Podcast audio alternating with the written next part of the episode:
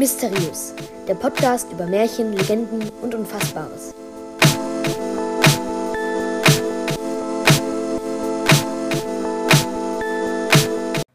Hallo und herzlich willkommen bei Mysteriös. Heute geht es um eine Legende aus Saarbrücken. Das ist die Hauptstadt des Saarlandes und liegt im Südwesten Deutschlands. Viel Spaß!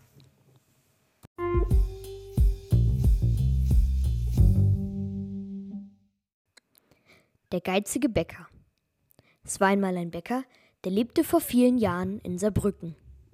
Schon lange bevor seine Gesellen mit der Arbeit begannen, stand er schon in der Backstube. Das ist eigentlich sehr löblich, aber der Bäcker dachte bei seiner Arbeit nur an das Geld, welches er den Saarbrücker Bürgern heute abknüpfen würde. Der Bäcker begann schon weit vor dem ersten Hahnschrei, damit den Brotteig anzumischen, damit ihm keiner dabei zusah. Denn anstatt das gute Mehl zu verwenden, welches er gut sichtbar für seine Gesellen in der Backstube aufbewahrte, nahm er das günstige, von schlechter Qualität, welches er versteckt lagerte. Die Kunden schimpften immer wieder, dass das Brot schon beim Anschneiden zerbröselte, doch das war dem Bäcker egal, und er hatte den Kunden nur geraten, dass sie ihr Brot doch woanders kaufen sollten. Dieser Brücker waren jedoch auf das minderwertige Brot angewiesen, dieser Bäcker war nämlich der einzige Bäcker weit und breit.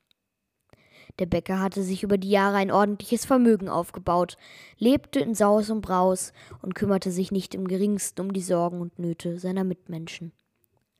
Eines Tages herrschte eine große Hungersnot im Land, und selbst das Mehl beim Müller wurde knapp und wurde an den höchstbietenden Bäcker verkauft.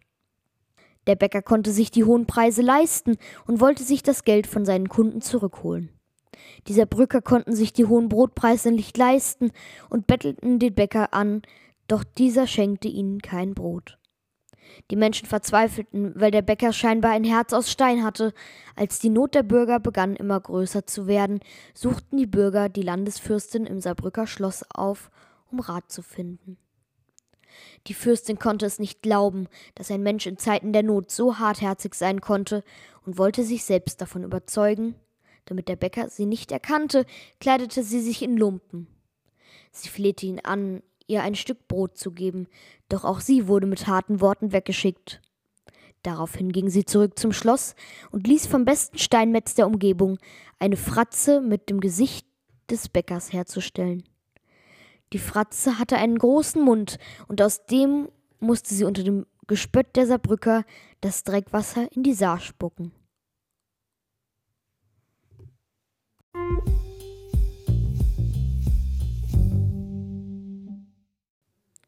Die Steinfratze gibt es übrigens wirklich. Die hängt zwar nicht direkt an der Saar, das ist übrigens der Fluss in Saarbrücken, aber in der Nähe des Schlosses, an der Schlossmauer, hängt diese Fratze.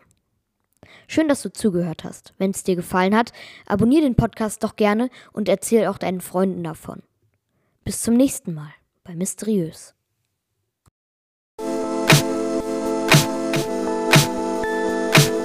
Das war eine Folge von Mysteriös, der Podcast über Märchen, Legenden und Unfassbares. Bis zum nächsten Mal.